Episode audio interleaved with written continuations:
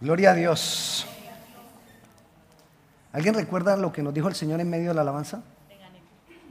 Ten ánimo. No temas. ¿Qué más?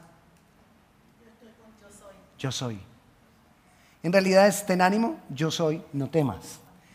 El versículo que nos vamos a memorizar esta semana, ustedes creyeron que no había versículo para memorizar, ¿no? Sí hay. Mateo 14, 27. Y ya la barca estaba en medio del mar. Ah, no, 27. Mateo 14, ah, eso. Pero enseguida Jesús les habló diciendo, tened ánimo, tened ánimo, yo soy, no temas. ¿Cuántos reciben esa palabra del Señor? Es una palabra profética hoy para ti esa frase. No, hasta, hasta mientras comenzamos la alabanza, no sabía yo que era una palabra profética para ti. Pero en medio de la, de la alabanza, el Señor puso en mi corazón que era una palabra profética para nosotros esa frase. Ten ánimo, yo soy, no temas. Dígase, profetícele al que está a su lado.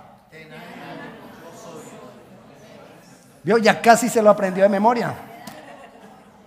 Ok, vamos a, mirar cuándo fue que Jesús les dijo eso a sus discípulos. Vayamos ahora sí a Mateo capítulo 14, versículo 27, del 24 al 27.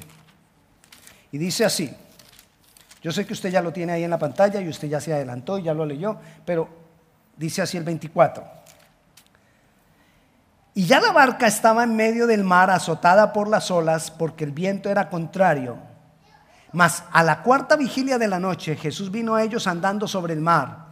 Y los discípulos viéndole andar sobre el mar se turbaron diciendo un fantasma y dieron voces de miedo. ¿Qué tenían? Miedo. miedo. Estaban asustados, estaban atemorizados. Pero enseguida Jesús les habló. ¿Cuándo les habló Jesús? enseguida, cuando tenían miedo, cuando estaban atemorizados, cuando no podían avanzar. Acuérdese, hace ocho días estuvimos hablando de levántate. Uno de los que se aprendió la, la, palabrita fue Lucas, que decía levántate, levántate. El niño. Él lo estuvo repitiendo. Cuando yo decía levántate, él decía levántate. Hoy el Señor nos continúa hablando y nos está diciendo, ten ánimo. ¿En qué momento nos dice Dios ten ánimo? Cuando estamos decaídos. Cuando a veces no podemos, cuando a veces no queremos, cuando a veces decimos, yo como que no sigo. ¿Nunca le ha pasado? A veces nos pasa. Pero enseguida Jesús les habló diciendo, ten ánimo, yo soy, no temas. El temor, el temor nos paraliza. El temor a veces nos detiene. Y tenemos temor a muchas cosas.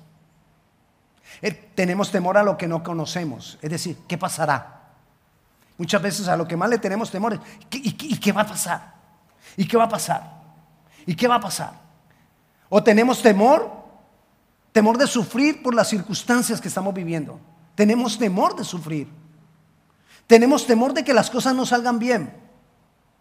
Tenemos temor a que nos vayan a herir o a que nos vayan a volver a herir, porque ya fuimos heridos. Tenemos temor al compromiso. Tenemos temor a tantas cosas, a que abusen de nosotros. Tenemos temor a que me, a que me vean la cara de... No, es que a mí no me va a ver la cara, a mí no me ve la cara, decimos. Porque tenemos temor aún a eso. Pero ¿qué nos dice el Señor? no temas. ¿Y por qué nos dice ten ánimo? Porque el temor nos detiene. Porque el temor nos tumba. Porque el temor no nos deja avanzar. Entonces Él nos dice, no temas, ten ánimo, dice. Y dice, no temas. Pero en medio de las dos, ¿qué nos dice? Yo soy. Queda como una frase ahí metida, como algo. ¿Por qué le dice ahí eso? Porque ese es el nombre de Dios. Y Dios cuando llamó a Moisés allá en Éxodo, recuerda que el pueblo de Israel estuvo cautivo, esclavo, preso, bueno, preso no, esclavo de, en Egipto durante 400 y algunos años. Y entonces Dios por amor a su pueblo, llama a Moisés y cuando llama a Moisés le dice, ve y saca a tu pueblo y lleva a tu pueblo para que me adore, para que me sirva. Y Moisés le dice, sí, y yo le voy a ir al pueblo y le voy a decir, hey, Dios, Dios me mandó. ¿Y qué le voy a decir? Que cuál es tu nombre. Y en ese momento es que Dios le dice, ve y diles que yo soy, te mando. Vamos a leerlo, vamos a Éxodo, capítulo 3. Éxodo es el segundo libro, después de Génesis, viene Éxodo. Y en Éxodo, capítulo 3, versículo 13 y 14, dice, dijo Moisés a Dios, es aquí que yo llego a los hijos de Israel y les digo, el Dios de vuestros padres me ha enviado a vosotros. Si ellos me preguntaren, ¿cuál es su nombre? ¿Qué les responderé? Y respondió Dios a Moisés, yo soy el que soy. Y dijo, así dirás a los hijos de Israel, yo soy, me envió a vosotros. ¿Cuál es el nombre de Dios? Yo soy. Bueno, yo soy es una palabra hebrea que los hebreos ni la nombran. Porque ellos no quieren nombrar el nombre de Dios. Ellos dicen que, que Dios es tan santo que no debe estar ni siquiera en sus labios. Entonces no lo nombran. Pero es una palabra hebrea que es un verbo. Ese yo soy es un verbo. Y es un verbo que está en plural. Para nuestros lenguajes de Occidente es muy difícil con una sola palabra ponerlo. Pero ¿por qué lo pone en plural? Porque Él es Padre, Hijo y Espíritu Santo. ¿Se acuerda cuando Él fue a crear al hombre que dijo? Hagamos plural. Y cuando se identifica a Moisés le dice yo soy, pero plural. Y cuando Jesús viene y le dice a los discípulos, ten ánimo, yo soy, no temas. Está ahí Jesús. Recuerda que Jesús le dijo a los discípulos, yo y el Padre, uno somos. Entonces, Jesús está identificando a sus discípulos en ese momento y lo hizo muchas veces identificándose como yo soy. Estaba diciéndoles, yo soy Dios. Yo soy tu Dios. Y si yo soy tu Dios y estoy contigo, no temas. Si yo soy tu Dios y estoy contigo, ten ánimo. Si yo soy tu Dios y estoy contigo, tú vas a salir adelante. Si yo soy tu Dios y estoy contigo, tú no te vas a quedar en la condición en que estás. Hace unos días estaba yo viendo una competencia de natación y me di cuenta de algo que yo no me había dado cuenta. Cuando los, nadadores van nadando, ellos sacan la cabeza pues para tomar aire.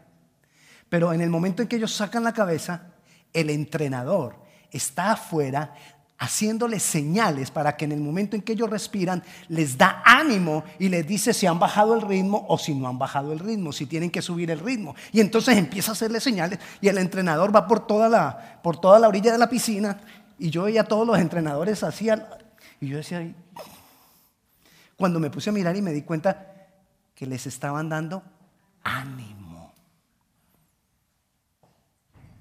Jesús vino a mucho más que darnos ánimo. A ellos, a los, a los que van nadando, les están diciendo en ese momento, bajaste el ritmo, más, más, más. O, o podés, los otros vienen más atrás, podés regularte un poquito y atacar al final, cualquier cosa les están haciendo de acuerdo a las señas. Pero Jesús vino a hacer mucho más que eso con nosotros. Porque Él no solamente vino a darnos las señas, sino que Él vino a impartir en nosotros mismos poder, fuerza, valor, unción, autoridad sobre el temor, autoridad sobre lo que me detiene, autoridad para avanzar más sobre las aguas. Porque lo que nosotros acabamos de leer fue antes, antesito, inmediatamente antes de que, o fue en en la misma situación cuando Pedro le dijo al Señor, si tú eres yo soy, manda que yo camine sobre las aguas. O sea que lo que Jesús está haciendo no es solamente dando ánimo, sino manda, le dijo Pedro, manda que yo camine sobre las aguas, manda tu poder, manda tu unción, manda tu autoridad, solo que aunque tú lo digas, yo lo puedo hacer. Y eso es lo que viene a decirnos el Señor hoy, a impartir en nosotros, a impartir unción, a impartir poder, a impartir autoridad sobre el temor, sobre lo que nos detiene. Hay cosas que te detienen. Y ahora mi esposa dijo, nosotras no somos el sexo débil. Y quiero hablarle a los hombres. Nosotros supuestamente somos el sexo fuerte. Yo no sé eso quién lo dijo, de dónde salió, pero eso es lo que se dice por ahí. Y nos hacemos los fuertes. Y podemos estar mal y, y nos hacemos los fuertes. Pero llega un momento en que cuando estamos solos decimos, no puedo. Quizás no se salgan las lágrimas, pero sí sentimos temor acá adentro. Y quizás las mujeres no nos entienden a veces porque estamos un poco como cascarrabias. Quizás está lleno de temor, sino que como él no, él es el sexo fuerte. Él no va a decir, ay, tengo miedo, mi amor, tengo, estoy asustado. Generalmente en la casa, ¿quién es la que se asusta por la plata? La mujer. Pero el hombre lo lleva muy por dentro.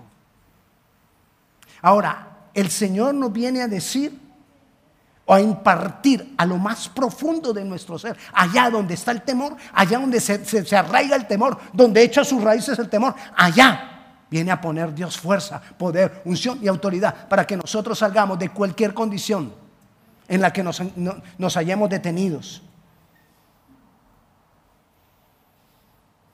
Y vamos a mirar varios ejemplos de que el mismo Jesús, cuando el mismo Jesús nos habla y nos dice que lo hagamos. Una de las cosas por las cuales viene Jesús y nos imparte poder, unción y autoridad, para mí cuando Él dice, ten ánimo, está impartiendo poder sobre nosotros. ¿Por qué? Porque cuando Él creó las cosas, Él dijo, hágase la luz y ¿qué pasó? ¿De dónde salió el poder para que la luz fuera hecha? De esa palabra que dijo, hágase la luz. Ahí va el poder. Cuando Dios, cuando Jesús te dice, ten ánimo, esa palabra trae poder para en tu ser interior tener autoridad, poder y unción sobre lo que te está deteniendo. ¿Ok? Entonces cuando Él te está diciendo, ten ánimo. ¿Cuándo te dice Jesús, ten ánimo? Cuando Él ve tu esfuerzo. Él dice, ten ánimo. Vayamos a Mateo. Miremos un ejemplo. Mateo 9.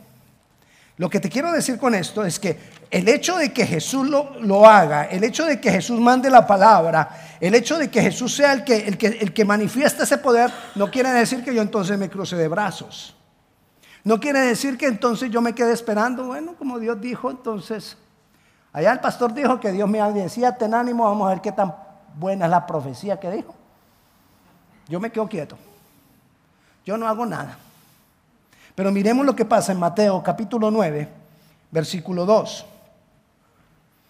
Dice, y sucedió que le trajeron un paralítico tendido sobre una cama, y al ver Jesús la fe de ellos, dijo al paralítico, ten, ¿qué le dijo? Ten ánimo, hijo, tus pecados te son perdonados. Resulta que eran cuatro amigos que traían un paralítico y la casa estaba llena. Ahí no está completa la historia. Usted puede ir al Evangelio de Marcos y está completa más completa la historia. Entonces cuatro amigos llegan, la casa está llena, no pueden entrar, saben que Jesús, el Salvador, está adentro. Ellos saben que ese Señor que está allá adentro puede sanar a su amigo. Ya hay una convicción, ya hay un paso de fe. Y ellos dicen, vamos a meterlo como sea. Y resulta que no había cómo entrar, eso estaba así. Así como, bueno, no como aquí. Así como vamos a estar aquí. Vamos a estar así. Bueno, así estaba la casa. Y entonces ellos dicen, no importa por donde sea entramos, y se han metido y abrieron un, agujero en el techo. No dice de qué era el techo. debió haber sido de algo suave. El hecho fue que abrieron el agujero y lo bajaron por el techo. Y ahí es cuando dice que le trajeron el paralítico a Jesús. Y dice Jesús, y Jesús vio la fe de ellos. vio el esfuerzo que hicieron, vio que ellos estaban creyendo en Él. Y entonces le dijo, ten ánimo, tus pecados te son perdonados. ¿Sabe qué es lo más tremendo? Que no le dijo Cesano, que no le dijo levántate y anda. Le dijo tus pecados te son perdonados. Porque Dios, Jesús, estaba haciendo algo más importante que una sanidad momentánea, que una sanidad temporal. Cuando Dios envía la palabra sobre ti, cuando Jesús envía la palabra sobre ti, y como hoy que te dice, ten ánimo, Él va a hacer más de lo que tú esperas. Él va a hacer más de lo que tú necesitas. Él tiene dispuesto algo más grande que aquello que te tiene a ti detenido. Y eso es lo que tiene Dios para ti hoy. ¿Cuál es la diferencia entre uno y otro? El que crea y el que no crea. Por eso dice ahí, y Jesús, al ver Jesús la fe de ellos, que Jesús vea tu fe, que Jesús vea que tú le has creído hoy, que Jesús vea que tú recibiste esa palabra, que Jesús vea que tú crees, porque es que está ahí escrita. Yo solamente te estoy trasladando lo que, lo que Jesús dijo. Lo que Dios me ha dicho a mí es que es para hoy. Eso es lo que Dios me ha dicho, que es para hoy. Pero de resto todo está aquí, Él lo dijo. Y sencillamente yo te lo estoy ampliando, te lo estoy profundizando, te lo estoy poniendo servidito para que tú lo creas y camines en eso. Y no importa que el tiempo se haya, se haya, terminado, el tiempo de, que, ay, que es que ya, ya no alcancé a hacer la diligencia, ya no alcancé a meter el papel, ya no alcancé a firmar, ya no alcancé a poner la aplicación, ya no no importa, hazlo. Ten ánimo, no temas. Yo soy, está contigo. Yo soy, va contigo. Yo soy, va delante de ti. Vaya, otro, otro momento, ahí también en el, en el capítulo 9 de Mateo. ¿Qué es lo que tú dices dentro de, dentro de ti mismo respecto a Jesús? Es bien importante lo que tú digas dentro de ti mismo de Jesús. Había una mujer que tenía flujo de sangre por 12 años. Varones, ustedes no se imaginan qué es eso. Yo tampoco flujo de sangre 12 años. Es decir, periodo menstrual permanente por 12 años. Eso debe ser horrible. Y sin cosco. Sí, eran trapitos. Sí, sin poder comprar la paca. Imagín, no, es que, es, que, es que a veces nosotros no miramos la, consecuencia de las cosas que la gente estaba viviendo cuando, cuando, cuando necesitaban un milagro de Jesús. Para, para quizás para muchos dicen, ay, sí, a mí me ha pasado eso, sí, pero tienes Costco. Y vas y compras la, la, la paca de las. Y paquete grande, por favor, porque es que 12 años. Pero no, ella lo estaba sufriendo. Pero, ¿qué decía ella dentro de sí? Ella había gastado toda la plata en médicos. Ella ya había gastado todo su dinero. Todo lo había gastado. Y vayamos entonces lo que dice del 20 al 22. Y aquí una mujer enferma de flujo de sangre desde hacía 12 años se le acercó por detrás y tocó el borde de su manto. Porque decía dentro de sí, ahí está lo importante lo que tú dices dentro de ti mismo respecto de Jesús, ahí es lo importante. Lo que tú piensas que puede hacer Jesús, lo que tú piensas quién es Jesús, lo que tú piensas que Jesús te ama y puede hacer por ti, eso es lo importante. Y entonces dice, dice que ella decía dentro de sí,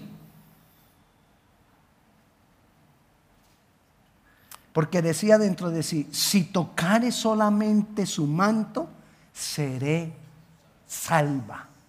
Si solo, es decir, ella lo que decía por dentro es, ¿cómo será el poder? Ella estaba convencida que el poder que había en Jesús era tan grandioso que solo con ella tocarlo tenía.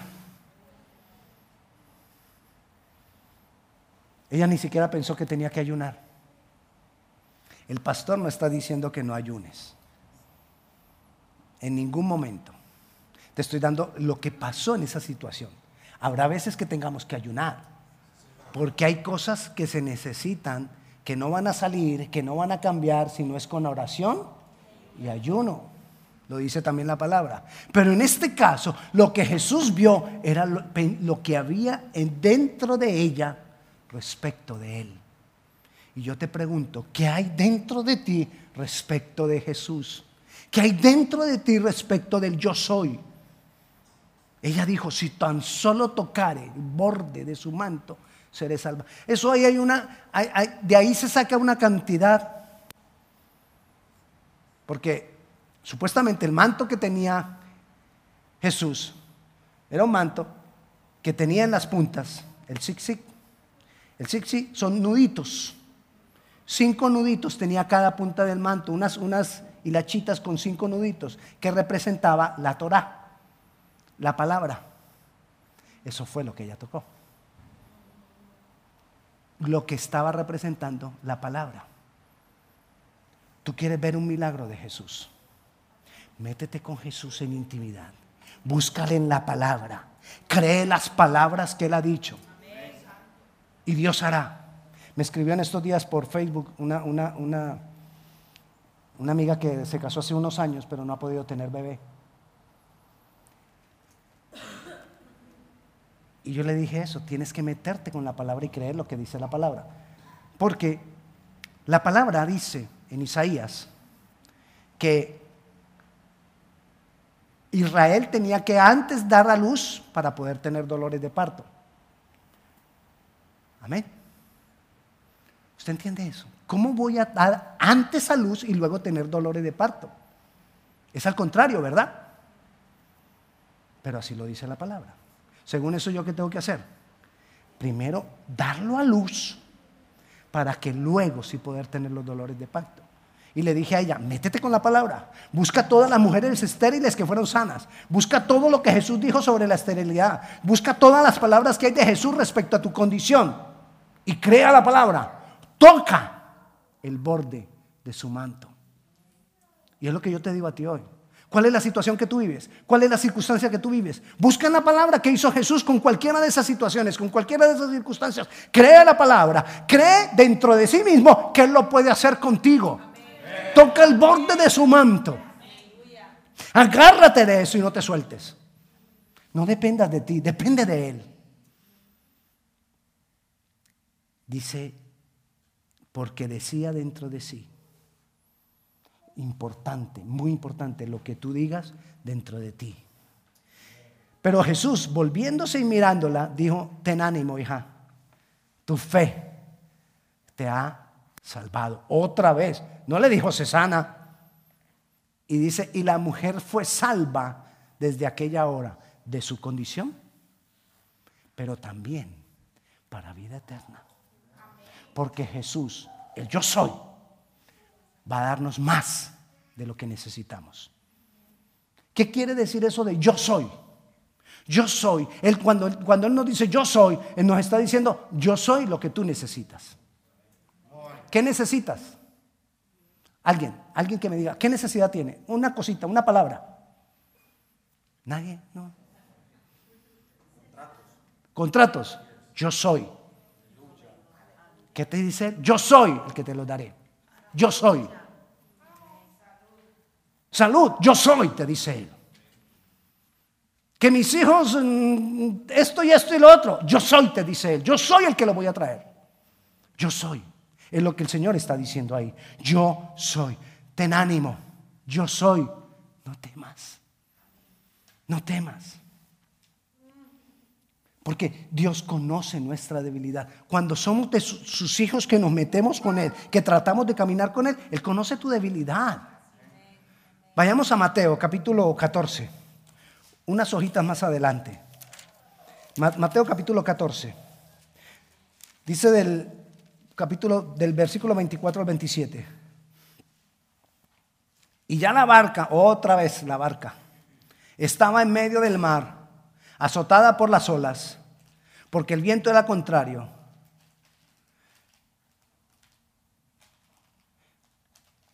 Mas a la cuarta vigilia de la noche Jesús vino a ellos andando sobre el mar. Ah, con ese fue que comencé. Sí, sigamos. Vino a la cuarta vigilia. Jesús vino andando sobre el mar y los discípulos viendo, viéndole andar sobre el mar se turbaron diciendo un fantasma y dieron voces de miedo. Pero enseguida Jesús les habló diciendo, ten ánimo, yo soy, no temas. Entonces le respondió Pedro y dijo, Señor, si eres tú, manda que yo vaya a ti sobre las aguas. Y él le dijo, ven. Y descendiendo Pedro de la barca andaba sobre las aguas para ir a Jesús, pero al ver el fuerte viento tuvo miedo y empezó a hundirse. Yo sé que hemos hablado muchas veces de esa situación de Pedro, pero estamos mirando cada vez situaciones diferentes. ¿Por qué se hundió? Tuvo miedo. Tuvo miedo. El Señor conoce que nosotros vamos a tener miedo. El Señor conoce que hay una debilidad en nosotros, que las cosas nos asustan. El, Señor conoce que a pesar de que Él haga inicialmente un milagro y nosotros empecemos a caminar en el milagro, muchas veces ustedes mismos, muchas veces, ¿qué decimos nosotros? No, pastor, aquí caminando sobre las aguas, porque estoy caminando sostenido por el Señor. Pero a pesar de eso, hay momentos en que me hundo, vuelve el temor. Lo que quiere decir eso es que el temor no se va a quedar tranquilo. El diablo no se va a quedar cruzado de brazos. Si hay alguien que trabaja, es el maligno. Si hay alguien trabajador, madruga, ese madruga. Y trasnocha. Ese es 24-7. Ese no pierde oportunidad. Y ese ve que cualquier momentico tú vas caminando sobre las aguas y tú estás contento en nada. Y en el momento quitaste un momentito la mirada de Jesús y ahí dice el enemigo, aquí es, ¡pum! y te manda el temor. Y te manda un dardo de fuego. Y te manda una idea. Y te manda un pensamiento que te dice, ah, ¿acaso no sentís el viento? Ay, sí sentí el viento. Se hundió. Porque le hice caso a eso que él mandó. Él conoce tu debilidad, Él conoce mi debilidad, Dios nos conoce, Jesús conoce tu dolor, Jesús conoce tu condición. Solo necesitamos entregarnos ¿Qué hizo Pedro en ese momento? Yo me imagino el grito que salió, yo creo que ese grito salió desde por acá. hasta mal aliento tendría, traería ese grito. Yo creo que salió desde acá bien, bien del estómago. Señor, sálvame. Me imagino, si fuera caricatura se le vería la campanita de acá. Pegando el grito, Señor, sálvame. Pero le gritó. Pero pidió a Él. ¿A quién pedimos nosotros cuando nos hundimos? ¿Sabe que a veces no le pedimos a Dios porque como yo ya venía caminando sobre las aguas y me hundí, ah, no, pues que ya Dios no me quiso ayudar más. Entonces me tocó ir a donde una señora que me dijeron que, leía la mano. Que, no me dijeron que había otra señora que, que eso, mm, le hacen unos pasecitos a uno con una matita y eso le arregla a uno todo. Ese hombre vuelve, mija, ese hombre vuelve. De verdad. Y terminamos allá porque nos sentimos que nos hundimos. No.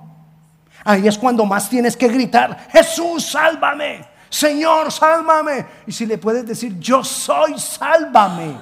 Lo que le estás diciendo es, tú eres lo que yo necesito. Tú eres lo que yo necesito. Pero sabe también para qué el Señor está pendiente de darnos poder, ánimo. ¿Sabe por qué? En esta parte del mundo no hay mucha persecución al hablar la palabra de Dios. ¿Sabe por qué? porque no hablamos la palabra de Dios. Entonces no hay nada que nos persiga. ¿A qué voy con esto? Si tú nunca has tenido que te, te, hagan a un lado, que se burlen de ti por el Evangelio, que, que, te señalen por el Evangelio, que te digan que eres un quien yo no sé qué por el Evangelio, que tus amigos te digan te perdimos por el Evangelio. Cuando no te ha pasado nada de eso, quiere decir que es que tú no hablas del Evangelio. Porque cuando tú hablas del Evangelio, alguna de esas cosas empieza a pasar. Pero no te preocupes, porque eso también trae temor. Eso trae temor a veces. Que te desechen, trae temor. Que te hagan a un lado, trae temor. Y mire lo que le dice el Señor Jesús. Yo estoy hablando del temor, pero desde las palabras de Jesús. No es temor en toda la Biblia, porque en, la Biblia encontramos muchas buenas cosas para salir del temor, pero te estoy hablando palabras de la boca de Jesús. Y de la boca de Jesús salió también, porque si yo le digo a usted que estamos buscando palabras de la boca de Jesús, entonces usted se va a imaginar que solo fue para los discípulos, porque fue los que estuvieron persona a persona con Jesús. Pero Pablo no estuvo persona a persona con Jesús. Pablo todo lo que tuvo con Jesús fue por revelación, como tú y yo. Es decir, si hubo un discípulo, si hubo un apóstol que tuvo una relación con Jesús como la tuya y la mía, fue Pablo. Porque los demás le vieron.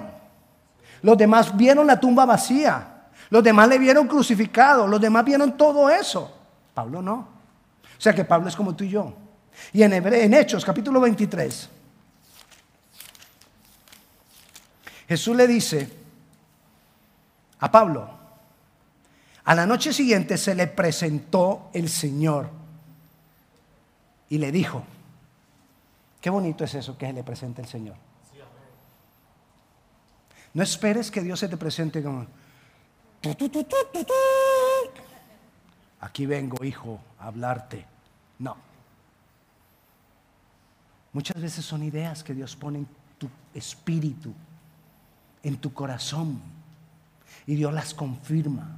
Lo que nosotros necesitamos aprender es a escuchar esa voz del Espíritu en nosotros. Y entonces ahí le dice, la noche, y a la noche siguiente se le presentó el Señor y le dijo, ¿cómo le dijo? Ten ánimo, Pablo. Tan, rico que le diga así con nombre propio. Que el Señor venga y le diga a uno, Víctor, ten ánimo. María, ten ánimo. Marta, ten ánimo. Pablo, pues como has testificado de mí en Jerusalén, así es necesario que también testifiques en Roma. En el versículo anterior dice que hubo, donde estaba Pablo, hubo una gran disensión, hubo un gran problema y, y el, tribuno teniendo temor de Pablo, bueno, se armó un bororó y hubo persecución sobre Pablo. ¿Y qué viene le dice Jesús? Ten ánimo. ¿Pero por qué? Porque hubo persecución. ¿Y por qué hubo persecución? Porque habló la palabra. Para lo que sea, Dios te viene a decir, ten ánimo. ¿Quieres saber si estás desanimado? Le voy a decir qué trae el desánimo. Queja. La queja es producto del desánimo. Ah, y que, y que, no, no le voy a decir las quejas. Porque ya después usted dice, ay, pastor seguro me oyó. O le va y le dice al esposo, usted le contó al pastor lo que yo digo. y entonces, ¿por qué él sabe? ¿Por qué sabe? No, quiero evitarle problema. Cuando hay desánimo, cuando necesitamos ese ánimo, cuando hay desánimo, hay cansancio. Y te cansa todo. Y entonces, papi, ¿vamos a orar el jueves? Estoy cansado. Y ya no hay frío. Les recuerdo, se acabó el frío. Sí, ya puede venir hasta de, de camisetica, suétercito delgado. Cuando hay desánimo, hay enfermedad. Hay a veces hasta nos duele el cuerpo cuando estamos desanimados. Sentimos dolor de todo el cuerpo. Y de un momento a otro se fue el dolor de todo el cuerpo. Y nunca supimos qué fue. ¿Qué era? Desánimo, carga, peso. Cuando hay desánimo hay enfermedad. Aparecen migrañas, dolores de cabeza, dolores en los huesos. Aparece la, eso que da sueño, anemia. Sí, eh, el que tiene anemia duerme más. Aún cuando tengo desánimo, tomamos, por todo esto, tomamos las decisiones equivocadas. Por el desánimo. Porque agarro lo que primero se me presenta. Porque agarro lo que yo creo sin consultar a Dios. Así que yo necesito esa palabra hoy. Yo necesito que el yo soy venga y traiga ánimo, poder, unción, autoridad sobre mi vida, sobre el temor. Yo necesito eso hoy. Porque yo no quiero seguir igual. Porque yo quiero que mi vida sea transformada. Porque yo quiero hablar la palabra. Porque yo quiero hablar de Él. Porque yo quiero hablar el Evangelio. Amén.